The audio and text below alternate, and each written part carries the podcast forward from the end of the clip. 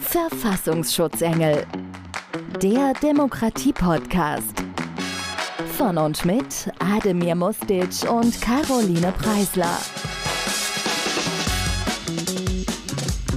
Hallo und herzlich willkommen zum Podcast Verfassungsschutzengel von Ademir Mustic und mir. Ich bin Caroline Preisler. Vergessen Sie alles, was Sie meinen über Verfassungsschutz zu wissen. Hier kommt die ultimative Do-it-yourself-Anleitung zur demokratischen Behauptung. Ein Teil dieser Sendung könnte die Bevölkerung verunsichern, also halten Sie ein Grundgesetz und Rettungsdecken parat. Es ist schön, dass Sie und ihr dabei seid, denn Ademir und ich, wir wollen heute zum Geburtstag des Grundgesetzes mit einer Podcast-Reihe starten. Ich bin Juristin und habe Ademir bei einer Lesung getroffen, denn ich habe ein Buch geschrieben und wir haben festgestellt, dass Demokratie am besten gelingt, wenn man ganz viele Leute dafür begeistert. Deshalb sind wir hier. Ich bin 51 Jahre alt, habe vier Kinder, lebe in Berlin und im Augenblick sitzen Ademir und ich auf meinem Sofa. Ich bin Ademir Mustic, ich bin 38 Jahre alt, zweifacher Familienvater und komme aus dem Ruhrgebiet. Ich bin, wie man unschwer in meinem Namen erkennen kann, nicht in Deutschland geboren und aufgewachsen, äh, lebe allerdings seit 31 Jahren in Deutschland und ähm, bin seit vielen, vielen Jahren politisch engagiert, politisch ehrenamtlich engagiert in meinem Wahlkreis in Nordrhein-Westfalen, bin dort in einer politischen Partei und ähm, engagiere mich entsprechend im Bereich der Wirtschafts- und Energie- und Digitalisierungspolitik. Jetzt musst du aber auch sagen, in welcher Partei du bist, wenn wir hier schon damit anfangen. Also ich bin zum Beispiel in der FDP und zwar, lass mich überlegen, seit zehn Jahren. Und du? Ich bin seit zehn Jahren in der CDU. Was? Du bist ein echter Pascha? Ja, ein wenig, kann man so sagen. Nein, das bin ich natürlich nicht. Ähm, ich mag diesen Begriff auch nicht, äh, der Paschas, und ich mag die Diskussion, die darum geführt worden ist, ebenfalls nicht. Aber ich bin überzeugter Christdemokrat und das schon seit vielen Jahren und engagiere mich dementsprechend ehrenamtlich. Mich interessiert eigentlich auch, wie du zu der FDP gekommen bist und was eigentlich für dich das Grundgesetz und die Selbstbestimmung bedeuten. Denn als Liberale mit einer religiösen Prägung ist es ja schon eine ungewöhnliche Kombination. Also statistisch ist es gar nicht so ungewöhnlich, denn die meisten Kirchgänger sind statistisch in der FDP engagiert. Also wer überhaupt Partei und Kirche irgendwie in einen Topf wirft, der trifft also statistisch am ehesten auf FDP-Mitglieder, aber du hast recht, Natürlich war meine Religion zuerst da. Ich bin in einem äh, christlichen Elternhaus groß geworden und habe in der DDR auch bei der Kirche gearbeitet. Und da kommen wir auch eigentlich zu meiner Motivation. Ich bin in der DDR groß geworden und war dort sehr früh politisch interessiert und habe dann so die friedliche Revolution sehr, äh, sehr befreiend gefunden. Bin sehr gerne ähm, in der Bundesrepublik angekommen und habe mich dann ziemlich früh eben für das Grundgesetz begeistert. Hintergrund ist vielleicht, dass ich es nicht so einfach hatte in der früheren DDR. Ich war 13 Jahre alt, als die Stasi begonnen hat, mich zu überwachen, meine Post mitzulesen und so eine Sachen. Und das wusste ich zum Glück damals nicht, aber ich habe Freunde verschwinden sehen, habe erlebt, dass bei Demonstrationen Menschen niedergeknüppelt wurden und habe eben die Unfreiheit so deutlich erlebt, zum Beispiel auch bei meiner eigenen Lebensplanung. Wie, also ich hätte zum Beispiel niemals in der DDR Juristin werden können und bin deshalb zum Beispiel sehr angefasst, schon immer, dass Menschen wie zum Beispiel Gregor Gysi Karriere in der DDR gemacht haben und die dann eben nahtlos fortgesetzt haben und sich heute auch unfassbar gut dabei fühlen und wenig Haltung zeigen, wenn es darum geht, eben auch zu sagen, Mensch, ich bin ein fehlerhafter Mensch und ich habe einer Diktatur gedient und jetzt kassiere ich fette Diäten. Das hat dann dazu geführt, dass ich also mich politisch eingebracht habe in die jetzige Gesellschaft, ehrenamtlich immer und jetzt den, festgestellt habe, dass wir müssen viel mehr Leute dafür gewinnen, denn diese Politikverdrossenheit, die ich zum Beispiel empfinde, wenn ich mir Menschen ansehe, wie, ja, wie Gregor Gysi zum Beispiel, dann kann ich verstehen, dass manche vom Glauben abfallen an demokratische Verhältnisse und das sollten sie nicht tun. Und deshalb will ich mit diesem Podcast eben, du hast es glaube ich bei dir vorhin Sendungsbewusstsein äh, genannt, aber für mich ist es eher so ein, so ein, so ein Wegschubser. Leute aufwecken und sagen, komm, Habibi, mach mit, wir brauchen bessere demokratische Verhältnisse und eine Demokratie lebt von, von, vom Mitmachen. Aber jetzt habe ich ja genug erzählt. Erzähl du mir mal von dir. Das mache ich gerne.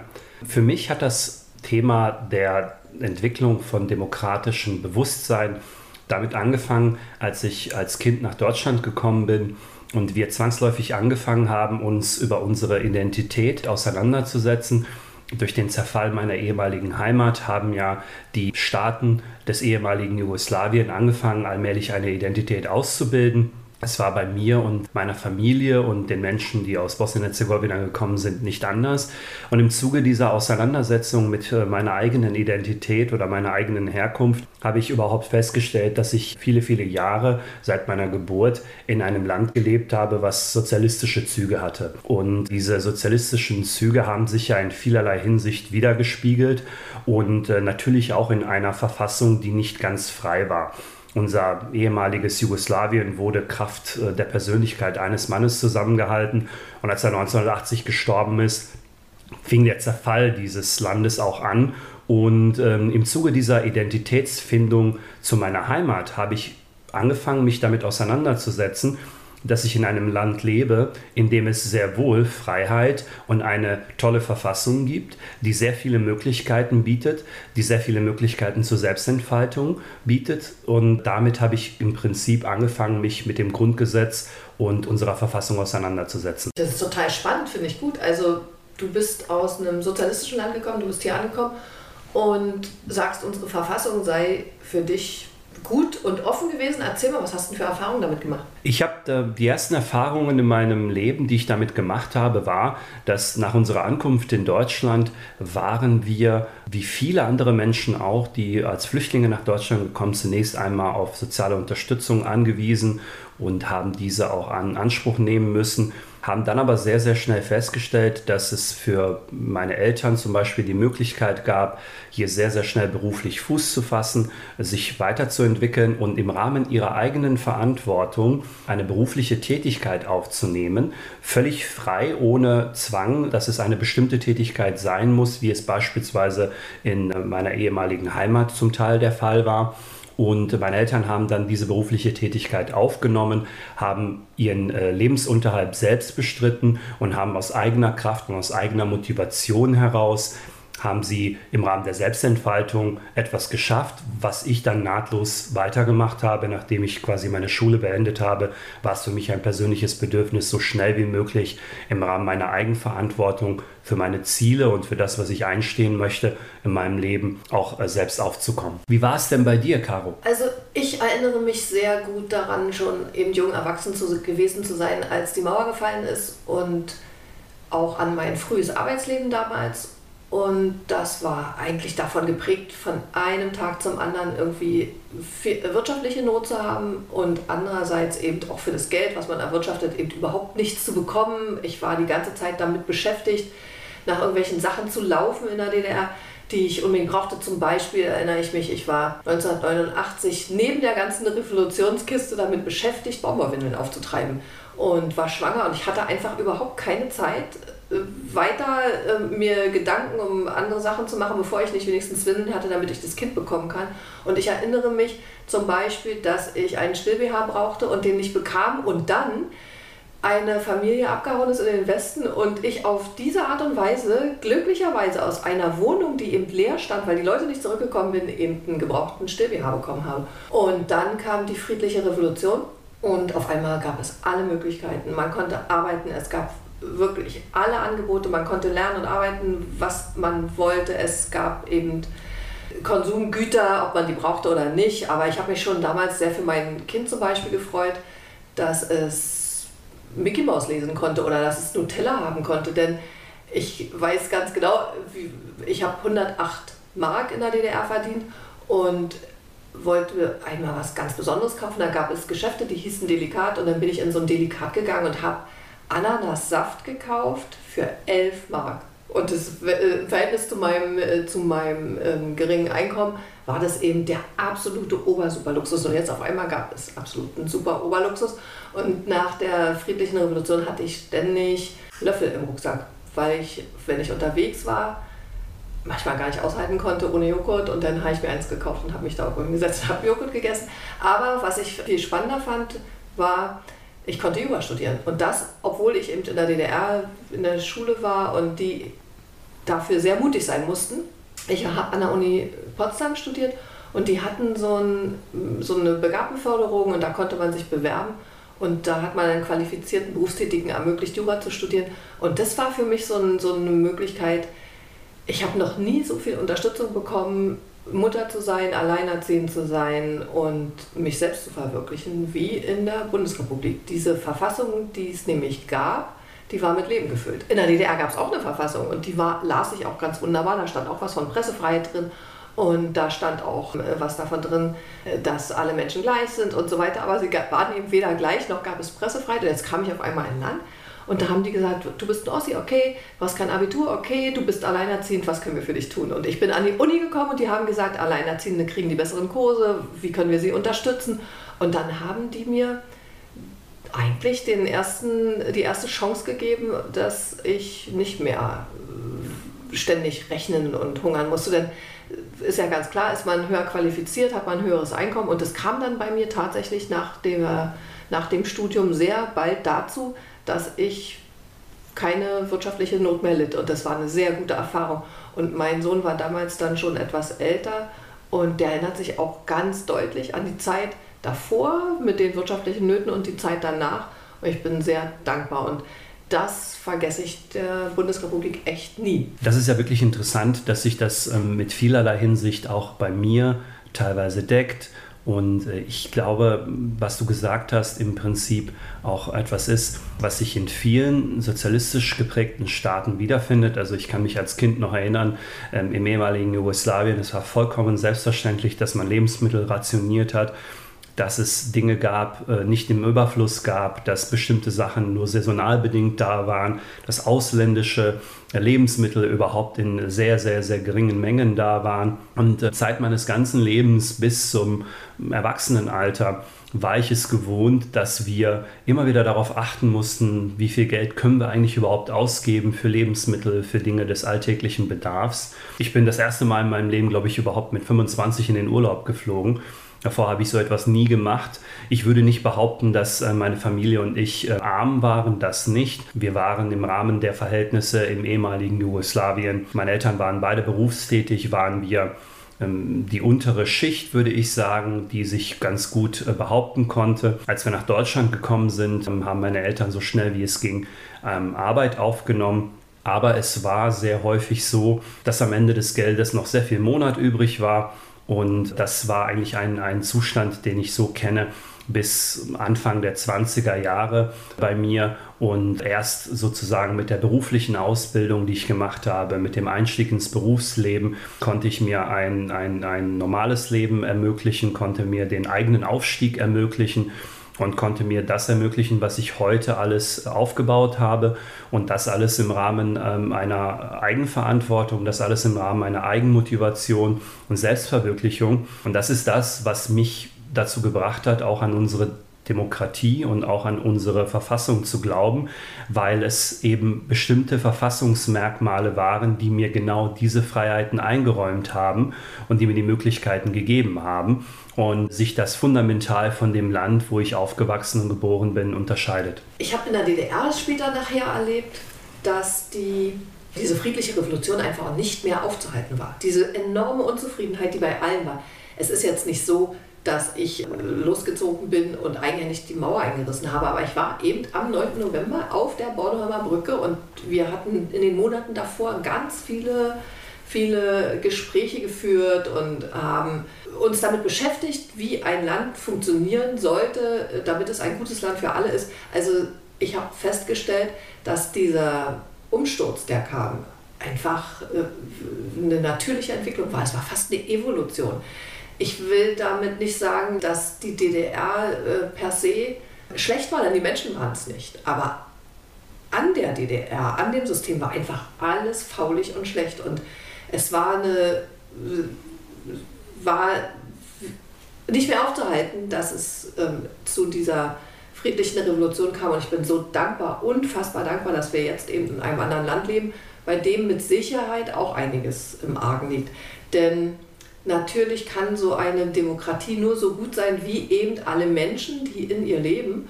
Und ich stelle fest, dass eine große Wahlmüdigkeit herrscht und auch Demokratieverdrossenheit, aber auf jeden Fall Politikverdrossenheit. Politiker haben in den letzten Jahren, und das hat mich wirklich umgehauen, immer wieder schlecht über ihr Staatsvolk gesprochen, haben Begriffe gewählt, um ihre Wählerinnen und Wähler herabzuwürdigen und herabzusetzen. Und es fasst mich wirklich an, weil ich finde, dass das kein Umgang miteinander ist und dass das dann nur logisch ist, dass Menschen sich auflehnen. Und dann habe ich eben festgestellt, dass Menschen, die äh, die Bürgerrechte gering schätzen, dass man also zum Beispiel in der Pandemie Demonstrationen lapidar dran gibt oder Parlamentarismus nach Hause schickt in die Quarantäne. Und da habe ich festgestellt, wir sind gar nicht so unfassbar mh, mm, unverwundbar in unserer Demokratie. Und das ist zum Beispiel auch was, was mich heute hier zu dir auf dieses Sofa, zu diesem Podcast treibt. Aber ich weiß gar nicht, wann hat deiner Meinung nach das denn so angefangen, dass unsere Demokratie verwundbar wurde? Das sind sehr interessante Beobachtungen, Caro ich muss sagen, in meiner ehemaligen Heimat Jugoslawien war es tatsächlich ganz, ganz ähnlich. Wir haben auch eine Verfassung gehabt, die sehr auf das Volk bedacht war und äh, die Begriffe wie Brüderlichkeit und Einigkeit, Bratstvo Dienstvo, hervorgebracht hat, die also immer darauf bedacht war, den Menschen zu zeigen, dass sie alle gleich sind. Aber innerlich hat es natürlich gebrodelt und gekocht und ähm, letzten Endes war es so, dass sobald die entsprechende Persönlichkeit, die das alles zusammengehalten hat, weg war, die Konflikte offen zu Vorschein kamen. Und äh, dieser Zerfall der ehemaligen Heimat hatte eindeutig etwas mit dem System und nicht mit dem Menschen zu tun. Denn wir als jugoslawische Diaspora hier in Deutschland haben untereinander ein herausragend gutes Verhältnis. Es gibt nämlich dort auch ein paar Anekdoten und Witze. Ich habe unheimlich viele Freunde aus Serbien, aus Kroatien, aus Mazedonien, aus Albanien, aus, aus dem Kosovo, aus Bosnien-Herzegowina natürlich auch. Und wir scherzen manchmal untereinander, indem wir sagen, es gibt ein Land in Europa, wo wir uns alle untereinander blendend verstehen und das ist Deutschland. Und das stimmt tatsächlich. Es sind wunderbare, gute Verhältnisse, die einfach zeigen, dass es nicht an den Menschen lag, dass dieses Land auseinandergefallen ist, sondern dass es an den jeweiligen Umständen äh, lag und dass diese Umstände dazu geführt haben, dass Menschen, die sich eigentlich untereinander freundlich gesinnt sind und sympathisch sind, die sogar die gleiche Sprache sprechen und weitestgehend eine ähnliche Kultur haben, ähm, aufeinander losgehen. Und äh, da muss man immer das System hinterfragen und nicht die Menschen. Und äh, das sieht man an diesem Beispiel ganz genau. Was du vorhin gesagt hast, dass du allmählich auch beobachtest, dass wir in bestimmte Richtungen in Deutschland abdriften, ist mir auch schon aufgefallen. Ich glaube, wir haben eine Entwicklung, die in den letzten 10, 12 Jahren in eine Richtung geht, wo wir immer tiefere Gräben innerhalb unserer Gesellschaft beobachten können, die leider nicht nicht kleiner werden, sondern eher größer werden. Das hat was mit Unsicherheiten zu tun, das hat was mit schnell aufeinanderfolgenden Krisen zu tun, die jeder möglicherweise auch anders angehen würde oder wo es unterschiedliche Meinungen zu Lösungsansätzen dieser Krise gibt. Und unsichere Zeiten sorgen dafür, dass Menschen Unsicherheit verspüren und dass sie diese Unsicherheit irgendwo auch Bahn bricht. Und dafür glaube ich aber, dass unsere Demokratie und auch Formate, wie wir sie hier gerade leben, mit unseren Zuhörerinnen und Zuhörern auch teilen möchten, dass das der richtige Weg ist, um füreinander Verständnis zu entwickeln, um den jeweiligen gegenseitigen Standpunkt zu verstehen. Denn was mich am meisten in dieser Debatte derzeit auch stört, ist, dass es ähm, teilweise häufig die, den Affekt gibt, Menschen, die man nicht vom Argument her versteht, niedere Beweggründe zu unterstellen.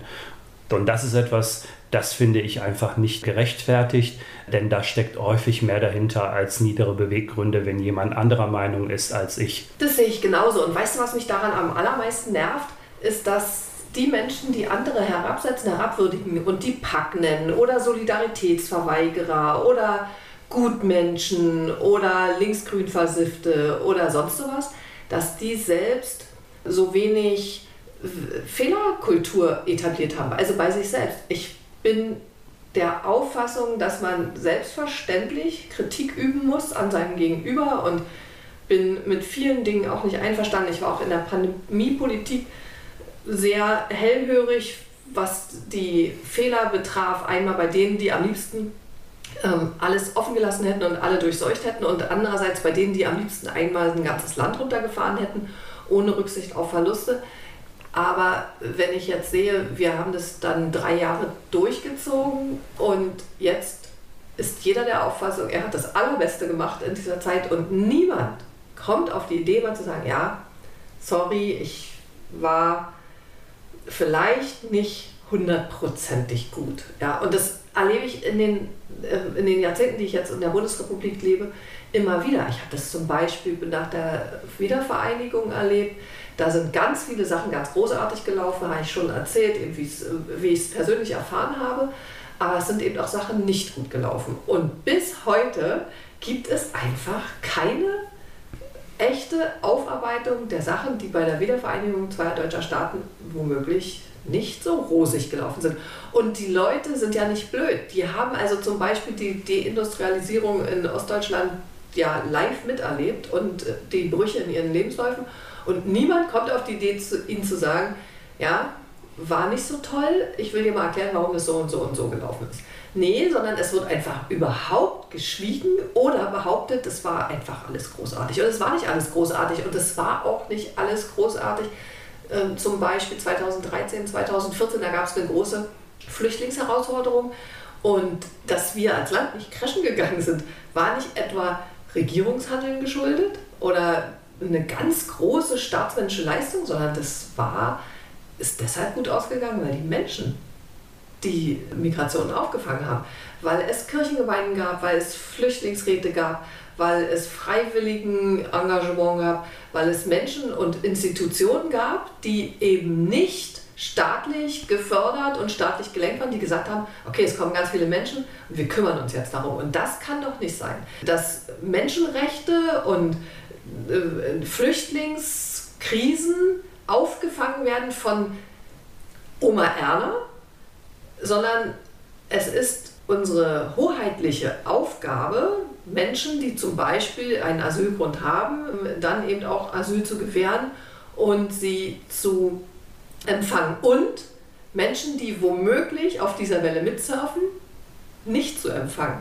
Und das ist sowas von missglückt äh, in den letzten, ja, wann war es 2019? Ja, in den letzten zehn Jahren. Und ich bin sehr unglücklich darüber, dass das nicht thematisiert wird und dass es auch da wieder äh, so, so zwei Pole gibt zwischen ähm, Nazi und Gutmensch. Und dazwischen ist so viel Grau und dafür, also es gibt nämlich nicht nur Schwarz und Weiß.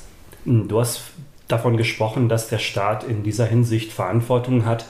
Das sehe ich tatsächlich genauso. Es gibt einige wenige Bereiche, wo ich ähm, einen Staat absolut in der Verantwortung und in der Führungsposition sehe, das sicherzustellen. Eine geordnete Migration ist sicherlich ein Themenschwerpunkt. Der zweite Themenschwerpunkt ist aus, mit Sicherheit auch die innere Sicherheit, wo der Staat absolut das Sagen haben muss und da im, im, äh, in der Führung ist, etwas vorzulegen. Ähm, was ich beobachten kann, ist, dass diese Verantwortung, die ja von vielen, vielen Menschen auch an den Staat herangetragen worden ist, heute in der heutigen Bundesregierung dazu führt, dass unsere Bundesregierung möglicherweise in Bereiche hineinregiert, in denen sie eigentlich nichts verloren hat und dadurch auch zunehmend den Individualismus der Menschen und möglicherweise auch die Eigenverantwortung Stück für Stück abschafft indem man alle möglichen Unterstützungen, Hilfen in Krisenfällen anbietet. Angefangen natürlich von der Sondersituation, die du eben gerade beschrieben hast, in der Migrationskrise, über ähm, Töpfe und, und äh, Fonds im Bereich ähm, der Covid-19-Pandemie, wo man Unterstützung angeboten hat, bis hin jetzt zur Energiekrise wo eben auch verschiedene Formate ähm, und verschiedene ähm, Hilfsmöglichkeiten geschaffen worden sind für Menschen oder für Bürgerinnen und Bürger. Das sorgt aber nicht unbedingt dafür, dass die Menschen besser über die Bundesregierung oder das Regierungshandeln denken, sondern das Gegenteil ist der Fall. Wir haben ja derzeit eine unheimlich hohe Unzufriedenheit. Was glaubst du, woran das liegt, dass trotz dieser weitreichenden Hilfsmaßnahmen diese Unzufriedenheit immer noch so groß ist? Mir ist sehr wohl aufgefallen, dass du meine Partei gerade disst, mein Lieber. Ja, ich habe das sehr wohl zur Kenntnis genommen und bin natürlich zutiefst erschüttert und muss dir trotzdem recht geben. Ich glaube nämlich wirklich, dass es, dass es äh, Lebensbereiche gibt, in die, in die in, gerade in der Vergangenheit voller Hingabe eingegriffen wurde und wo eben der Staat nichts zu suchen hat. Allerdings nicht nur unter dieser Regierung, sondern auch die letzte Regierung, erinnere dich, die Pandemiepolitik äh, äh, fand auch unter einer anderen Regierung statt.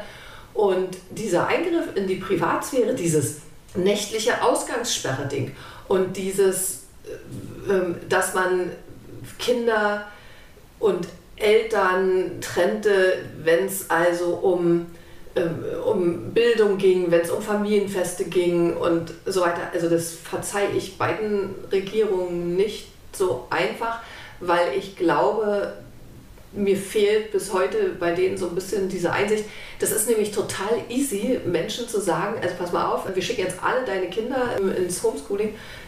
Das ist meinem Partner und mir ziemlich geglückt, denn wir hatten natürlich die Möglichkeit, uns dann schnell Laptops für die Kinder zu besorgen und dann schnell irgendwie ähm, zu Hause irgendwas zu etablieren, dass die lernen können. Aber wir konnten uns auch abwechseln, eben im Homeoffice zu arbeiten. Und andere Menschen, die eben einfach bei der Feuerwehr arbeiten oder die im Krankenhaus arbeiten, konnten das nicht. Und ich muss auch als Oller Ossi sagen, ich war so ziemlich eine miese Lehrerin in bestimmten Fächern. Und äh, jetzt stelle ich mir jetzt eben mit Menschen vor, deren Deutsch eben zum Beispiel nicht äh, die Erstsprache ist oder die eben sehr beengt wohnen.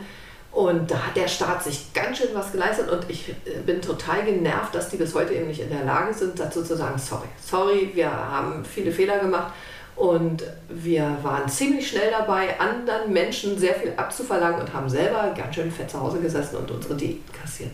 Aber was mich also heute eben zu diesem Podcast eben auch treibt, ist, dass ich glaube, dass es eben gelingen kann, dass wir aus diesen Fehlern, die wir gemacht haben, lernen, wenn es uns gelingt, eben sie einfach anzusprechen. Denn wir sind ja selber, äh, wir, wir, wir sind ja selber fehlerhaft und wissen eben, was wir in der Vergangenheit falsch gesagt und falsch gemacht haben. Und wenn man äh, wenn wir als Gesellschaft anerkennen, dass das, zu ein, dass, dass es ein fließender Meinungsbildungsprozess ist, zu dem eben auch Fehler gehören, dann kann es uns doch wohl gelingen, besser zu werden, besser zu werden eben auch als Gesellschaft. Und dieses Grundgesetz hat Geburtstag und wenn man mal überlegt, was die Mütter und Väter sich damals gedacht haben, als die äh, am Ende einer Diktatur und schwer schuldbeladen dann eine neue Gesellschaft formen wollten, dann finde ich, haben wir uns jetzt gar nicht so schlecht geschlagen in Deutschland. Das stimmt. Und äh, für mich persönlich, mein Motiv, diesen Podcast zu machen, und auch diese Aufklärungsarbeit zu betreiben, die wir hier gemeinsam betreiben wollen, liegt auch darin begründet, dass ich sage, dass ich mehr Menschen dazu animieren möchte, im Rahmen ihrer Eigenverantwortung und Eigenmotivation ähm, ihre Selbstverwirklichung wahrzunehmen. Mir persönlich hat das in meinem Leben bisher immer geholfen, hat mich äh, weitergebracht und äh, hat dafür gesorgt, dass ich heute bin, wo ich bin. Und ich glaube, das ist auch ein Schlüssel, für die Zukunft unseres Landes, dass wir entgegen der Tatsache, die derzeit vorherrscht, und du hast es auf die Covid-19-Pandemie bezogen, aber sicherlich auch auf andere Bereiche wie jetzt in der Energiepolitik, der Staat regiert in bestimmte Bereiche hinein, wo er nichts zu suchen hat und die Menschen sind trotzdem unglücklich, trotz zahlreicher Hilfen, die der Staat anbietet. Warum ist das so?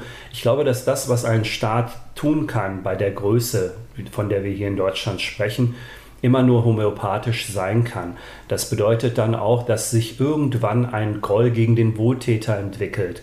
Denn wenn der Staat mir nur eine Rate für die Energiepauschale erlassen kann, dann habe ich vielleicht möglicherweise in diesem einen Monat, wo das erlassen wird, gerade eine kleine Entlastung. Aber die folgende Zeit habe ich natürlich keine Entlastung. Und das bedeutet einfach, dass das, was der Staat tun konnte, in dem Moment homöopathisch ist. Und wenn ich aber im Rahmen der Eigenverantwortung handle, mein Haushaltsbuch überprüfe, mir überlege, wo kann ich Einsparungen vornehmen, wo kann ich dauerhaft vielleicht Dinge wegfallen lassen, die ich nicht brauche, Ausgaben, die ich möglicherweise in den letzten, die sich in den letzten Jahren angehäuft haben, die aber nicht nötig sind. Wenn ich mir darüber im Rahmen der Eigenverantwortung Gedanken mache, dann habe ich viel, viel bessere Möglichkeiten, dauerhaft für mich selbst einen Modus zu finden, wo es mir besser geht und wo ich das im Rahmen der Eigenverantwortung geschafft habe. Und das Gefühl, es dann im Rahmen der eigenen Verantwortung geschafft zu haben, ist ein viel, viel schöneres, als wenn ich auf Hilfe von außerhalb angewiesen bin. Ja, aber Moment, dafür muss man ja auch in der Lage sein, überhaupt noch Posten wegzustreichen. Es gibt also in Deutschland einen sehr hohen Anteil von armutsbetroffenen Menschen. Und ich verstehe, was du sagst, denn also ich, meine Kinder kriegen zum Beispiel Taschengeld und müssen eben auch abrechnen und führen Haushaltsbuch und so weiter, damit sie es eben lernen. Aber es gibt eben Menschen, die in dieser Situation nicht sind. Zum einen gibt es natürlich Armutsbetroffene, die eben krankheitsbedingt oder beeinträchtigungsbedingt nicht in der Lage sind, bestimmten, bestimmten Überblick zu behalten. Aber es gibt eben auch Menschen, die haben so ein geringes Einkommen, weil die eben ähm, Hartz IV oder Bürgergeld erhalten und deshalb nicht in der Lage sind, noch groß zu sparen. Und dann gibt es eben auch so ein Bedürfnis, finde ich, in der Menschen sich etwas zu gönnen. Also ich erinnere mich, weil wir haben ja schon darüber gesprochen, oh, ich habe monatelang immer nur Äpfel und Schwarzbrot gegessen und Tee getrunken, weil einfach das Geld nicht gereicht hat. Und das hat mir jetzt gesundheitlich nicht geschadet und andere Leute würden sagen, endlich mal jemand, der sich gesund ernährt, aber es hat mich total angenervt, eben einfach nicht mehr mir leisten zu können. Also war natürlich dann auch das allererste Ungesunde, was ich mir dann eben geleistet habe, als ich es mir leisten konnte, dass ich ständig eben fetten, aufgearbeiteten, zuckerhaltigen Joghurt gegessen habe oder eben Sachen gegessen habe, die, ich, die, die klassisch ungesund sind. Und trotzdem hat es meine Lebensqualität enorm gesteigert, weil ich mir was leisten konnte. Und es gibt Untersuchungen, dass sich die Lebensqualität für die Menschen von denen eingeschätzt enorm steigert, wenn sie zum Beispiel in Ländern, in denen, ähm, in denen Armut vorherrscht, äh, so wie die einen Fernseher in, ihrem, in ihrer Behausung haben. Also der Fernseher in Ländern, die eben sehr armutsbetroffen sind, ist äh, für die so ein, so ein Riesenschritt zur Selbstständigkeit. Und ich selbst finde ein Leben ohne Fernseher viel schöner. Also ich glaube, es ist so eine subjektive Sache und dieses, ich verstehe, was du kritisierst, also sagen wir mal bei der Förderung oder bei Subventionen, äh, Gießkannenprinzip, aber dieses immer Eigenverantwortung und Selbstverantwortung zu betonen, bedeutet auch, dass wir über Menschen reden, die zum Teil nicht in der Lage sind, das zu können. Und zum anderen bedeutet das, dass wir beide schon ganz schön ähm, fett und satt geworden sind. Wahrscheinlich ist das so. Ich denke aber, dass äh, die Menschen, die du äh, explizit erwähnst, diesen Menschen gegenüber muss unsere volle Solidarität als Gesellschaft auch gegenübergestellt werden. Das heißt, Menschen, die sich das einfach nicht leisten können, gegenüber diesen Menschen muss die gesamte Gesellschaft solidarisch sein. Und dafür sind wir der größte Sozial- und Wohlfahrtsstaat der Welt. Und das sollten wir auch in Zukunft bleiben. Davon bin ich felsenfest überzeugt, dass das der beste Weg ist, als Bundesrepublik Deutschland weiterhin Sozial- und Wohlfahrtsstaat zu sein. Gleichzeitig spreche ich aber die Eigenverantwortung deshalb an, weil ich der Meinung bin, dass, und das kann ich ähm, auch anhand meines, meiner eigenen Entwicklung sehr gut darstellen, Du hast von etwas gesprochen, was ich als ähm, Entwicklung von Wohlstand bezeichnen würde. Und diese Entwicklung von Wohlstand habe ich die letzten 20 Jahre persönlich an meinem eigenen Leben erlebt. Das heißt, angefangen von wirklich Sozialleistungen und ganz viel Monat bei ganz wenig Geld bis hin zu heute einer, einem, ein, ein Leben, was ich durchaus als äh, wohlständig bezeichnen würde. Du hast es so ein bisschen als satt bezeichnet. Das kann man durchaus so bezeichnen. Und wenn man das jetzt ein wenig reflektiert und überlegt, was könnte ich denn, was kann, was kann jemand wie ich, was kann er gut verzichten und was ist sozusagen sinnvoll, dann komme ich zur Überzeugung, dass es ganz, ganz viele Dinge gibt, die ich einfach durchstreichen kann, äh, die ich nicht unbedingt in meinem Leben brauche, die aber dazu führen, dass mein, mein Konto sich ein wenig entspannt, dass mein Haushaltsbuch sich ein wenig entspannt.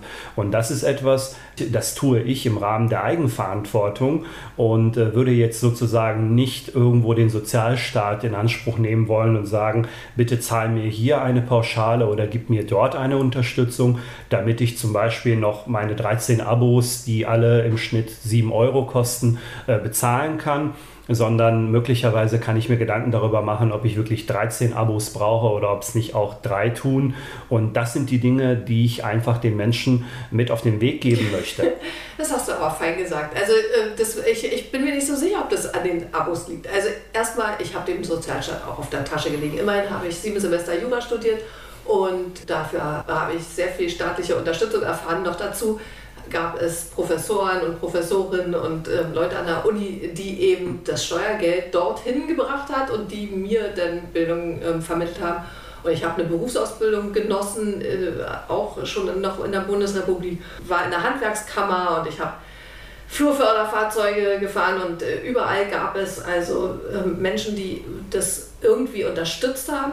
Und äh, deshalb glaube ich, dass wir eben auch diese Segnungen sehen müssen, die eben mit solchen Dingen verbunden sind. Und ja, ich bin für Eigenverantwortung, aber ich glaube, wäre ich jetzt armutsbetroffen, würde mich das ganz schön nerven, wenn jemand sagt, was ist, was ist sinnvoll oder nicht. Klar, sieben Abos äh, kann man so sehen, aber womöglich gibt es eben auch Menschen, zum Beispiel mit Beeinträchtigungen, die nicht, so wie ich, weiß ich, einmal in der Woche in die Oper gehen können und für die ist dann eben ein Abo, keine Ahnung, ob es das gibt, aber jetzt sagen wir mal, es gibt vielleicht ein Abo von einem, äh, von einem Opernkanal oder von einem Kulturkanal. Und für die ist das dann Teilhabe, weil die nicht aus dem Haus gehen können. Und vor allem, was ich finde, was eben in unserer Demokratie eben auch zu diesem Gedanken der Freiheit gehört, Selbstbestimmung heißt eben auch, ich bestimme selber über meinen Konsum. Nun kannst du natürlich erwidern, ja, äh, du kannst über deinen Konsum äh, selbst bestimmen, wenn du ihn selbst finanziert. Das sehe ich auch so. Allerdings haben wir auch schon gesagt, dass es Menschen gibt und die gibt es eben in jeder Gesellschaft, die nicht für sich sorgen können und denen das vielleicht zum Beispiel auch gar nicht gestattet ist. Und in der Migration zum Beispiel habe ich ganz viele Leute kennengelernt, die hohe Berufsabschlüsse haben oder die hochmotiviert sind, die Handwerker sind und die mit ihren Kindern aufgebrochen sind, weil eben in ihrem Land Krieg ist. Und dann kommen die hierher, hochmotiviert, hochqualifiziert und man sagt, so, Habibi, jetzt setz dich in die Ecke, schweige, sei dankbar und mach Volkstänze, aber arbeiten kannst du hier in Deutschland nicht. Und davon, ich habe so viele Mütter getroffen, die eben irgendwie Folklore bringen sollen und Kuchen bringen sollen in die Schulen, ähm, für die, also denen ein herzliches Willkommen entgegengeschmettert wurden, die aber gesagt haben, ja Moment, ich bin, weiß ich, Laborantin oder ich bin Atomphysikerin und jetzt soll ich hier Volkstänze aufführen und einen Kuchen backen. Das kann auch nicht sein, denn wir sind schon als Staat auch ganz schön arrogant gegenüber den Menschen, wenn wir annehmen, ihnen vorschreiben zu können, wie sie zu leben haben und wie sie zu konsumieren haben und wo sie, worauf sie zu verzichten haben. Ich verstehe, was du sagen willst, dass man sagt, ja, wenn du was willst, dann kümmere dich selbst darum, aber wir haben, glaube ich, unbestritten auch Menschen, die eben nicht für sich sorgen können und die gleichwohl Eigentum haben wollen. Ähm, es gibt ein, äh, da kommen wir nachher zu, welche Bücher vorstelle, die wir in jeder unserer Sendungen verschenken wollen. Es gibt einen, der heißt Arno Esch, das war ein Rostocker Student und für, für den war zum Beispiel Eigentum Teil der Menschenwürde, weil der in der DDR gelandet ist nach, äh, nach dem Krieg und in der DDR ging es immer um Volkseigentum, um Kollektivismus. Und der hat ziemlich schnell herausgearbeitet und hat gesagt, Moment, eure ganze Enteignung, damals eben 15er Jahren, wurde in der DDR ja dann mächtig enteignet. Und der hat gesagt, Leute, Eigentum gehört zur Menschenwürde. Und das sehe ich auch so. Also es, das Mickey Maus Heft und weiß ich, dass das Abo, bestimmte Sachen gehören vielleicht für Menschen, die nicht anders in der Lage sind, sich das zu erwirtschaften, gleichwohl zu deren Menschenwürde. Ich glaube, dass die Menschenwürde immer dann am besten zur Geltung kommt, wenn man wirklich großartige Möglichkeiten der Teilhabe innerhalb der Gesellschaft bietet und den Menschen den Weg ebnet zum eigenen Aufstieg. Und ähm, das ist zum Beispiel etwas, was ich an der Bundesrepublik extrem schätze. Mir wurde, ohne eine Gegenleistung von mir zu verlangen, einen Weg geebnet zu meinem persönlichen Aufstieg. Und das ist etwas, wofür ich heute noch sehr, sehr dankbar bin und äh, was ich auch gerne in Anspruch genommen habe. Und das ist auch das, was ich letzten Endes auch im Rahmen dieser Eigenmotivation auch ein Stück weit stressen möchte und bei den Menschen auch wieder ins Gedächtnis rufen möchte. Wir leben in einer Gesellschaft, in der du prinzipiell alles erreichen kannst, was du erreichen möchtest, wenn du bereit bist, dafür zu kämpfen und wenn du bereit bist, dafür das zu tun, was notwendig ist. Und das ist etwas, das ist doch großartig. Prinzipiell bin ich auch jemand, der sehr, sehr positiv auf unsere Gesellschaft blickt und auch in die Zukunft blickt. Ich glaube, dieser Diskurs, den wir heute führen, diese tiefen Gräben innerhalb unserer Gesellschaft, sind nicht unbedingt etwas Schönes, aber sie sind zu überwinden. Es gibt also für uns als Gesellschaft durchaus die Möglichkeit, auch in Zukunft miteinander besser umzugehen. Ich merke an ganz, ganz vielen Stellen, dass es viele, viele Menschen aus verschiedenen Richtungen gibt, die sich als Advokat verstehen, die sich als Brückenbauer verstehen, die gerne aus ihrer Blase herauskommen und dann auch auf andere zugehen. Das äh, tust du zum Beispiel auch. Und ich kenne noch viele andere Menschen, die das genauso machen. Und äh, das ist gleichzeitig auch ein Angebot, diesen Dialog zu führen und Brücken zu bauen. Und gleichzeitig muss ich immer wieder betonen, ich habe möglicherweise einen anderen Blick auf die Bundesrepublik, als das Menschen haben, die derzeit vieles schlecht sehen. Wenn ich zum Beispiel nur die Entwicklung der letzten 30 Jahre mir angucke. Deutschland hat es geschafft, eine Wiedervereinigung auf die Beine zu stellen, wonach sich im Grunde genommen was als Role Model fungieren kann für ganz, ganz viele andere Regionen dieser Welt. Ähm, natürlich ist da nicht alles gut gelaufen, da kannst du aus erster Hand berichten, aber im Großen und Ganzen ist es gelungen, diese beiden Länder wieder zu vereinigen. Kurz nach dieser Wiedervereinigung ist es mit dem wirtschaftlichen Aufstieg weitergegangen. Wir haben viele, viele europäische Krisen seitdem meistern können, unter deutscher, teilweise unter herausragender deutscher Führung. Viele Kriege, die sich ereignet haben, wo Deutschland immer großzügig Menschen aufgenommen hat, wie zum Beispiel mich und meine Familie oder eben auch 2012, 2013, 2014 viele, viele Menschen aus Syrien und aus anderen Regionen. Gleichzeitig, wenn wir auf das Thema Klima blicken, ist es Deutschland innerhalb der letzten 30 Jahre gelungen, seinen CO2-Ausstoß um fast 40 Prozent zu reduzieren, als einzige Industrienation weltweit. Trotzdem ist der wirtschaftliche Aufstieg weitergegangen. Und wenn man sich diese Bilanz anguckt, glaube ich einfach nicht, dass es notwendig ist, unsere Gesellschaft radikal zu verändern. Sie muss an der einen oder anderen Stelle auf einen guten und richtigen Pfad geführt werden, was die zwischenmenschlichen Beziehungen und die Gräben, die es derzeit in unserer Gesellschaft angeht. Aber unsere Gesellschaft bedarf nicht einer radikalen Änderung oder einer radikalen Transformation, wie es von Teilen gefordert wird. Denn wenn man sich die Erfolgsbilanz allein nur der letzten 30 Jahre anguckt, glaube ich, dass wir auf einem sehr, sehr guten Weg sind. Ich habe mich jetzt aufs Sofa geklebt. Ich gehe hier nicht mehr weg. Also bevor der Bundeskanzler jetzt nicht in unserem Podcast war, ähm, es tut mir leid. Also hiermit setze ich Ihnen eine Frist, ähm, sich innerhalb von 48 Stunden bei mir zu melden, denn ich habe mich jetzt hier festgeklebt. Und ich bin der Auffassung, Ademir irrt bei manchen Sachen. Ich glaube schon, wir brauchen eine radikale Veränderung unserer Gesellschaft. Also wenn Sie mir zustimmen und wenn Sie innerhalb der nächsten 48 Stunden vorbeikommen, dann pulle ich vielleicht nicht aufs Sofa, denn ich bin hier festgeklebt. Lieber Herr Bundeskanzler, kommen Sie fix vorbei. Aber jetzt war Scherz beiseite, ich glaube schon, wir brauchen eine Veränderung. Denn wir, ich habe es schon beschrieben, wir, haben, wir, verlieren, wir verlieren Wirtschaft an andere Länder, wir verlieren Menschen, die sich missverstanden fühlen. Es gibt keinen, der nicht in den letzten, sagen mal, drei, vier, fünf Jahren wirklich zutiefst enttäuscht war vom Regierungshandeln. Und da hatten wir zwei verschiedene äh, Regierungen. Und deshalb äh, glaube ich schon, wir brauchen das. Also wir brauchen zum Beispiel viel mehr Wertschätzung für selbstständig Arbeitende. Denn du hast vorhin schon diese Fördermaßnahmen und alles Mögliche beschrieben. Wir haben schon über Homeoffice und Homeschooling und weiß ich was alles gesprochen.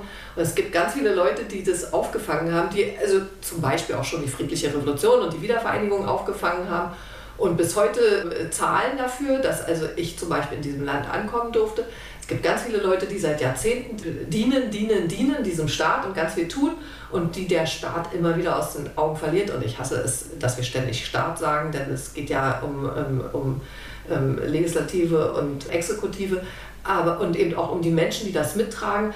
Aber ich glaube, wir muten eben bestimmten Bevölkerungsgruppen ganz viel zu, zum Beispiel der Mitte der Gesellschaft, wo also das freie Unternehmertum immer wieder mehr gehemmt und eingeschränkt wird und immer wieder mehr machen soll. Immer, also in der Pandemiepolitik mussten die also eben enorm viel aushalten und äh, dass also zum Beispiel einer Behörde das total ähm, leicht fällt, dann eben aus dem Homeoffice zu arbeiten und dann Publikumsverkehr einzuschränken, einverstanden. Aber wer in dieser Zeit zum Beispiel freier Fotograf oder, oder ähm, äh, Comedy-Künstler war, der saß einfach von einem Tag zum anderen im Lockdown und hatte eben kein Einkommen und musste sich dafür noch rechtfertigen. Wer Fitnessstudios äh, betrieb, der, der ist also aus voller Fahrt, die volle Bremsung getrieben worden.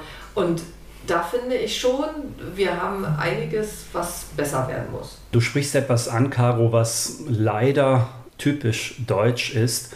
Und zwar ist das ein starker Hang zu Perfektionismus, den wir in Deutschland haben und den ich als nicht-deutscher oder nicht gebürtiger Deutscher, äh, ich bin ja seit vielen Jahren deutscher Staatsbürger, eben kein gebürtiger Deutscher, ähm, durchaus beobachten kann. Und zwar viele Themen, die du angesprochen hast, rühren auch daher, dass wir Dinge möglichst perfekt machen wollen, dass wir auch in der Verwaltung möglichst Dinge ähm, so lange überlegen, drauf überlegen und rumkauen, bis eben möglicherweise das perfekte Ergebnis rauskommt. Und das ist etwas, das kann ich auch durch meine Arbeit beobachten. Ich arbeite in einer großen Strategie- und Digitalisierungsberatung, wo es Methoden gibt, wie man sozusagen arbeiten kann, Ansätze, in denen man quasi Dinge immer nur als Prototyp bezeichnet. Und zwar so lange, bis irgendwann ein Ergebnis rauskommt, mit dem man zufrieden ist. Aber innerhalb dieser Ergebnisse, die man zutage fördert, ist man sozusagen sehr, sehr frei in der Gestaltung dieser Ergebnisse und kann alles, was man erarbeitet hat, sofort umsetzen. Das würde uns Deutschen möglicherweise ähm, nicht so wirklich in den Sinn kommen, ähm, an Gesetzen sozusagen so lange herumzuarbeiten, aber sie quasi als Gesetze zu erlassen und dann ähm, Work in Progress zu betreiben. Ähm, das sind aber oftmals die besten Methoden, um zu einem guten und gemeinschaftlichen Ergebnis zu kommen. Und das beobachte ich in Deutschland, dass dieser Hang zum Perfektionismus dazu führt, dass wir teilweise Dinge machen wollen, die überperfekt sind, die nur ideal sind und äh, dieses Ideale in einer so dynamischen Zeit und in einer so dynamischen Gesellschaft, wie es unsere ist, möglicherweise nicht möglich ist. Und deshalb glaube ich, dass uns mehr Pragmatismus wirklich gut tun würde, wenn wir das in Zukunft anders machen würden. Okay, also erstmal glaube ich, dass also als Juristin würde ich sagen, haben wir nicht nur perfekte Gesetze und unser Gesetzgebungsverfahren zeigt ja eben auch, äh, wie das funktioniert, wenn wir also zum Beispiel Sachen auf den Weg bringen, ähm, die dann eben noch geschliffen werden und verändert werden. Aber ich verstehe, was du meinst. Du willst einfach mehr Beweglichkeit in äh, demokratischen Prozessen haben, um einfach äh, bessere Ergebnisse zu erzielen und nicht die ganze Zeit feilen, feilen, feilen, während in der Zwischenzeit das Leben weitergeht, wenn ich das richtig verstehe. Ja, absolut. Ich glaube, ähm, eine Möglichkeit ist, das Ganze auch ein Stück weit auf die Zivilgesellschaft auszudehnen und vielleicht auch Teilhabe zu ermöglichen in Form von Selbstbestimmungsprozessen oder in Form von Volksabstimmungen oder in Form von Befragungen von Bürgerinnen und Bürgern. Ich glaube, wenn man das öfter täte, dann hätte man möglicherweise bessere Ergebnisse. Man könnte daran ein Stück weit arbeiten und diese, diese Arbeit könnte sich auf mehr Schultern verteilen. Wir sprechen da in der, in der Strategieberatung beispielsweise von der Diversität von Meinungen, die eigentlich immer dazu führt, dass das Ergebnis besser wird. Vereinfacht gesagt ist das eben eine riesengroße Wand mit ganz, ganz, ganz vielen Ideen, egal wie absurd eine Idee ist, sie wird erstmal aufgenommen und danach wird eben gefiltert und überlegt, welche Ideen sind umsetzbar und welche eben nicht. Und daraus entsteht eine Gesamtidee. Und während man aber diese, an dieser Gesamtidee feilt, lebt man schon Teile der anderen Ideen schon aus, die man als Quickwins bezeichnet. Äh, das finde ich total spannend. Ich habe gerade ein Buch gelesen von Wolf Lotter, ich weiß nicht, ob du den kennst, der diese Diversität eben richtig feiert, darin beklagt, dass sie jetzt so zu einem Modebegriff geworden ist, obwohl Diversität eben tatsächlich ein Motor sein kann. Aber weißt du, was ich total spooky finde? Dass du als CDUler was zum Volksentscheid sagst. Also wir in Berlin, wir hatten gerade so einen Volksentscheid und zwar zur äh, Klimaneutralität. Wir sind überhaupt in Berlin ganz groß in Volksentscheiden. Ich habe so meine Bedenken, weil da eben auch, na, wie soll man sagen, eben auch Populismus eine ganz große Rolle spielt. Also zum Beispiel in Vorbereitung auf diesen äh, Volksentscheid gab es so ähm, äh, Clips, äh, so Werbeclips, da haben Menschen teilgenommen Und die haben so, sagen wir mal, ein Stimmungsbild entworfen, dass also wer jetzt sagen wir mal bei diesem Volksentscheid nicht für Ja stimmt zur Klimaneutralität, eben ein schlechterer Mensch wäre. Und das kenne ich auch schon aus, dem, aus den Enteignungsfantasien, die es hier in, in Berlin gibt. Dabei bin ich sehr wohl für, für, Klimaschutz und Klimaneutralität. Doch ich bin eben der Auffassung, dass es nicht damit getan ist, einen positiven Volksentscheid herbeizuführen, sondern entscheidend ist, dass wir uns alle darauf einlassen, Klimaschutz aktiv zu betreiben. Und jetzt stell dir doch mal vor, es ist ähm, immer wieder groß und erschütternd, wenn also äh, Verbrechen stattfinden. Und jetzt stellen wir uns mal vor, es wird eben ein, ein äh, junges, blühendes, schönes Mädchen Opfer eines Verbrechens und am nächsten Tag oder wenige Wochen später darf abgestimmt werden über die Todesstrafe von ähm, Menschen, die ähm, kleinen Mädchen etwas antun. Ich hätte einfach Angst vor dem Ergebnis, denn demokratische Prozesse, du hast sie schon beschrieben, sind ja nicht umsonst manchmal zäh, sondern sie ermöglichen eben auch Meinungsfindung und äh, bestimmte Elemente der direkten Demokratie lassen mich befürchten, dass sie für Populisten oder Ideologien offen sind. Und das würde mich, es würde mich abstoßen. Also Todesstrafe für Menschen, äh, die Kindern Gewalt antun zum Beispiel, äh, wabert immer wieder durchs Netz. Ich sehe es als, auf, als Aufkleber auf Autos. Ähm, und ich möchte mir nicht vorstellen, dass es dazu mal eine Volksabstimmung gibt und eben auch dieses Großkonzerne enteignen, die hier äh, Wohnungskonzerne enteignen. Das ist so lächerlich, es ist so dumm und es ist so kurzsichtig, weil es eigentlich darum geht, wir haben äh, zu wenig Wohnungen und in den Wohnungen, die enteignet werden sollen, wohnen ja Menschen, aber es gibt eben dumme Menschen, die dann eben sagen, die Lösung wäre Enteignung statt Menschen, die sagen, baut Wohnungen, und dann haben wir eben auch ein Angebot in niedrigen Preissegment, da können wieder alle Menschen ähm, Wohnung finden. Und äh, beim Klima ist es genauso. Ich bin äh, gerade eben auch, weil meine Kinder mich sehr, sehr dazu anhalten, sehr bemüht, das Klima zu schützen. Aber ich kann eben auch kann an einem Volksentscheid nicht womöglich mit Ja stimmen, wenn das Ergebnis hinterher nicht umgesetzt werden kann. Ich weiß, was du meinst und du hast äh, vollkommen recht, dass derartige Formen von direkter Demokratie prinzipiell anfällig sind für Ideologien, sehe ich tatsächlich ähnlich. Ich glaube, es gibt aber auch andere Beispiele. Unsere Nachbarn in der Schweiz machen äh, direkte Demokratie durchaus bildlich sichtbar, wie sie gut funktionieren kann. Ich glaube, es gibt ein paar Spielregeln, an die man sich da entsprechend halten muss. Und ich glaube keineswegs, dass das ähm, entgegen der Geflogenheiten der CDU steht. Also wir diskutieren ja innerhalb der CDU derzeit ähm, sehr ausführlich unser neues Grundsatzprogramm, auch Teile von äh, direkten ähm, Demokratiekonzepten sind da durchaus auch ein, eine Vorstellung, die äh, durchaus auch für uns denkbar ist. Ich würde vielleicht sagen, dass es dort bestimmte Spielregeln gibt, die eingehalten werden müssen. Also beim Thema Strafrecht ist das völlig ausgeschlossen, was du jetzt, das Szenario, was du beschrieben hast, ist für mich völlig ausgeschlossen. Wir sprechen immer nur von direkter Demokratie, wenn es um gesellschaftlich relevante Themen geht, die halt einen so großen Impact haben, wie zum Beispiel das Thema Klima oder eben auch Bauen oder eben auch andere Themen. Naja, Verbrechenprävention ist, glaube ich, ähm, auch, ähm, auch äh, systemrelevant.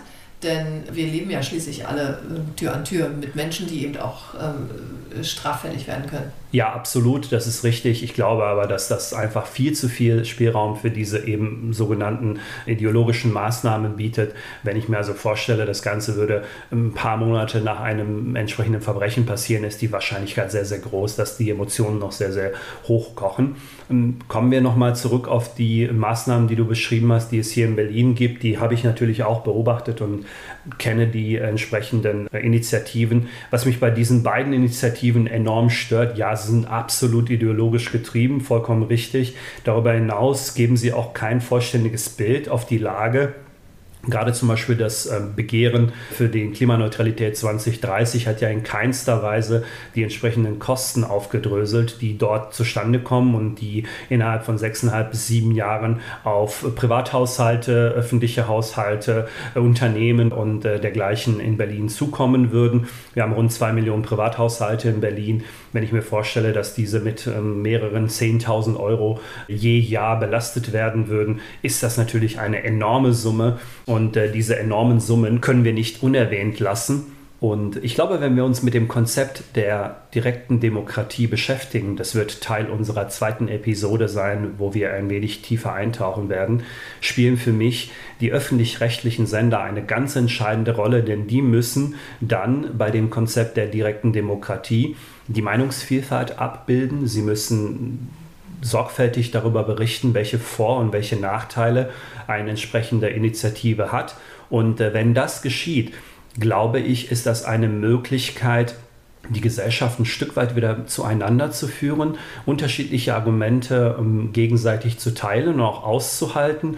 Und äh, um es vielleicht auch im Zuge dessen zu erwähnen, du hast es ja auch in deinem Buch beschrieben, Demokratie aushalten, auch ähm, ein Stück weit die Meinung anderer wahrzunehmen und sie zu akzeptieren und zu respektieren und zu wissen, dass es eben auch unterschiedliche Meinungen gibt, dass es auch vollkommen in Ordnung ist, dass es diese Meinungen gibt und ähm, zu ertragen, dass diese Meinungen möglicherweise derzeit die Mehrheitsmeinung einer, ähm, einer Mehrheit innerhalb unseres Landes sind und äh, diese Meinungen dann auch hinzunehmen. Und ich glaube, das ist etwas, was wir miteinander in Zukunft lernen können. Und da komme ich gerne darauf zurück, als äh, was du gesagt hast, dass es Dinge gibt, die sich verbessern müssen. Eine, eine Sache in unserem Land, die ich glaube, die sich verbessern muss, ist, dass wir Meinungen anderer Menschen aushalten, dass wir sie akzeptieren, dass wir sie hinnehmen und dass wir ihnen auch Geltungs Geltung auch einräumen. Also ich muss noch nachliefern, das Buch von Wolf Lotter, von dem ich vorhin gesprochen habe, wo es eben auch um Diversität eben geht, ähm, das heißt Unterschiede. Aber ich stimme dir natürlich zu, wir brauchen viel mehr Akzeptanz von anderen Meinungen. Und was ich bei einer Sache bin ich ein bisschen hellhörig geworden. Du sagst also, wenn es dann eben ist, dass eben eine Meinung ähm, vorherrscht, gerade in der Gesellschaft, äh, dann muss man diese Mehrheitsmeinung eben akzeptieren. Das sehe ich auch so, aber unser Grundgesetz formuliert eben ganz ausdrücklich einen Minderheitenschutz. Also ich glaube auch, dass wir bestimmte äh, Meinungen, die Mindermeinungen sind, eben aushalten müssen, weil es natürlich eben auch Personengruppen gibt, ganz bestimmte Personengruppen, die eben einer Minderheit angehören und die dann eben ganz bestimmte Meinungen vertreten. Und ich habe das ein paar Mal sehr klar, sehr, sehr scharf formuliert. Es gibt natürlich auch ein Recht auf Dummheit und diese eben auch zu formulieren und ähm, sich eben ähm, dumm in der Öffentlichkeit zu äußern. Ich will ein Beispiel machen. Wir haben zwei politische Aktivistinnen, Sarah Wagenknecht und Alice Schwarzer, die im Augenblick sehr dadurch auffallen, dass sie vor allem sehr dumme Sachen sagen. Und äh, bei beiden Frauen bin ich der festen Überzeugung, dass das hochgebildete Menschen sind. Und trotzdem äh, bekommen sie deshalb Presse und deshalb Reichweite, weil sie mit einer enormen Strahlkraft sich hinstellen und schreckliche und eben sehr, sehr dumme Sachen sagen. Und die Aufmerksamkeit der Gesellschaft würde ihnen nicht zuteil werden, wenn sie, wenn sie sich ihrem Bildungsstand und ihrer, ähm, und ihrer Sorglosigkeit, ihrer wirtschaftlichen Unabhängigkeit ähm, nachverhalten würden. Die ähm, können sich das einfach leisten, besonders dreist zu sein. Die verkaufen damit Bücher und Klicks und sagen schreckliche Dinge. Das stimmt. Ich glaube aber, dass diese Meinung auch trotzdem am Ende des Tages ausgehalten werden muss in einer Gesellschaft wie der unseren. Was uns, glaube ich, stark unterscheidet und was man durchaus betonen muss. Wir haben in Deutschland Meinungsfreiheit, wir haben aber in anderen Teilen der Welt, wie zum Beispiel den USA, haben wir Freedom of Speech. Das sind zwei unterschiedliche Konzepte. Und die Meinungsfreiheit impliziert ja, dass ich eine Meinung habe. Und wir sprechen hier von einem Meinungsbildungsprozess. Das heißt, ich habe mir in irgendeiner Form diese Meinung, die ich ja heute habe, gebildet. Und ich glaube, dass es Sinn macht, an diesem Konzept zu rütteln. Und ich glaube, dass es Sinn macht, das zu hinterfragen. Wie hat sich ein Mensch eigentlich überhaupt eine Meinung zu dem Thema, was er mit mir heute hier bespricht oder beziehungsweise über das wir reden? Wie hat er sich seine Meinung überhaupt gebildet? Und da mal nachzufragen, tiefer nachzuhaken und zu fragen, hey, wie ist das eigentlich deine Meinung entstanden? Wie hast du das eigentlich gemacht? Das ist etwas, was sich lohnt, was wir tun sollten und was wir mit ähm, einem gewissen Respekt auch hinterfragen dürfen als Gesellschaft und vielleicht auch als handelnde Personen, ähm, das ein Stück weit zu hinterfragen, um zu verstehen, wie ist eigentlich überhaupt ein Meinungsbildungsprozess entstanden. Demgegenüber steht eben das Konzept der USA, Freedom of Speech, wo jeder einfach sagen kann, was er möchte.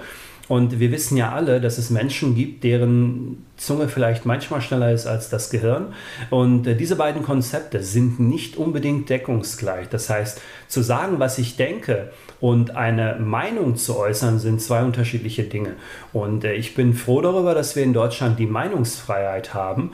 Und diese Meinungsfreiheit impliziert einfach, dass man sich im Vorfeld Gedanken gemacht haben muss und zu irgendeiner Meinung gekommen ist und irgendein Meinungsbildungsprozess sich dahinter abgespielt haben muss. Lass uns mal über die nächsten Schritte hier in diesem Podcast sprechen. Uns gibt es einmal im Monat, ist das richtig? Das ist richtig. Gut, also wir fangen an jetzt im Mai und haben, äh, feiern den Geburtstag des Grundgesetzes. Beim nächsten Mal hast du schon erzählt, wollen wir uns mehr mit dem Thema Teilhabe und Mitbestimmung in äh, demokratischen Prozessen beschäftigen. Aber wir werden auch in jedem Podcast Bücher verschenken, neben einmaligem guten Gedankengut natürlich. In dieser Folge wollen wir äh, mein Buch auf den Weg bringen. Demokratie aushalten heißt es, ist bei Hirze ähm, erschienen. Da wird natürlich eine ganz großartige Widmung drinstehen für denjenigen, der diese, dieses Buch bekommt. Und man kommt zu diesem Buch, indem man uns eine E-Mail schreibt. Sag mal bitte unsere Homepage an. www.verfassungsschutzengel.de Ihr könnt uns dort schreiben unter unserer E-Mail-Adresse. Schreibt uns bitte eure Adresse, damit wir euch auch entsprechend das Buch zustellen können. Und äh, schreibt uns gerne auch eure Meinung zu unserem Podcast. Schreibt uns gerne auch, worüber ihr mit uns in den nächsten Episoden diskutieren wollt. Vielleicht gibt es Themen, die euch wichtig sind. Äh, sprecht uns da bitte gerne an. Gerne auch Kritik, gerne auch Lob. Also Kritik, nee, nee, nee, Moment. Kritik nur, was Ademir betrifft. Also ich möchte selbstverständlich nicht kritisiert werden. Und außer Außerdem wird es auch bei diesem Buch so sein, es ist nicht der Erste, der das Buch bekommt, es ist auch nicht der Klügste, der das Buch bekommt. Wir sind da eine ganz glasharte Diktatur. Wir entscheiden einfach, wer dieses Buch bekommt. Also ähm, schreibt uns eure Adresse und dann so wirklich frei nach Laune und Schnauze entscheiden wir, äh, wer das Buch kriegt. Aber wir haben diesmal zwei Bücher. Und zwar haben wir einmal Demokratie aushalten von Hirze, was ich geschrieben habe. Da schreibe ich Ihnen auch was unendlich Schlaues rein. Und dann ähm, haben wir noch das Buch, ein Buch über Arno Esch. Mein Vaterland ist die Freiheit, heißt es. Das haben Weggefährten von ihm geschrieben. Und ich hatte schon von Arno Esch erzählt, ein unfassbar kluger, toller äh, Rostocker Student, der aus dem Krieg gekommen war als Minderjähriger und dann in der DDR gelandet ist, dort Jura studiert hat und war DDR-Staatsbürger, eine, die zum Beispiel eine Verfassung hatten, wo die Todesstrafe natürlich auch ausgeschlossen war, genauso wie die Auslieferung an eine fremde Macht. Und was haben sie gemacht? Sie haben ihn umgebracht und sie haben ihn an eine fremde Macht ausgeliefert, denn der ist in Moskau erschossen worden. Weggefährten äh, sprechen über Arno Esch und zeigen Dokumente und dieses Buch gibt es eben auch. Und Ademir hat es jetzt schon gesagt, wir wollen unbedingt wissen, was wir besser machen können und wollen mit euch eben darüber sprechen, was in den nächsten Sendungen passieren soll und vielleicht kommt er auch einfach mit dazu. Das ist sehr schön, wenn ihr uns eure Meinung mitteilt, denn äh, die ist für uns persönlich sehr, sehr wichtig. Wir machen das hier mit Herzblut und Liebe und wollen euch gerne dabei mitnehmen auf dieser Reise. Ihr seid Teil dieses Podcasts, ihr seid Zuhörerinnen und Zuhörer und könnt uns jederzeit eure Meinung sagen, äh, die wir natürlich auch reflektieren werden werden. Und wir werden auch die ein oder andere interessante Mail auch innerhalb unserer Podcasts mal erwähnen und vorstellen und gerne euch, falls ihr damit einverstanden seid, auch namentlich benennen. Vielen Dank, dass ihr heute dabei wart. Schön, dass ihr zugehört habt und schön, dass ihr die letzte Stunde mit uns verbracht habt. Und äh, denkt immer daran, es ist nicht wichtig, wo ihr herkommt. Es ist wichtig, wo ihr hingeht. In diesem Sinne freuen wir uns auf die nächste Episode und bis bald. Ademir und Caroline. Verfassungsschutzengel. Der Demokratie-Podcast. Von und mit Ademir Mustic und Caroline Preisler.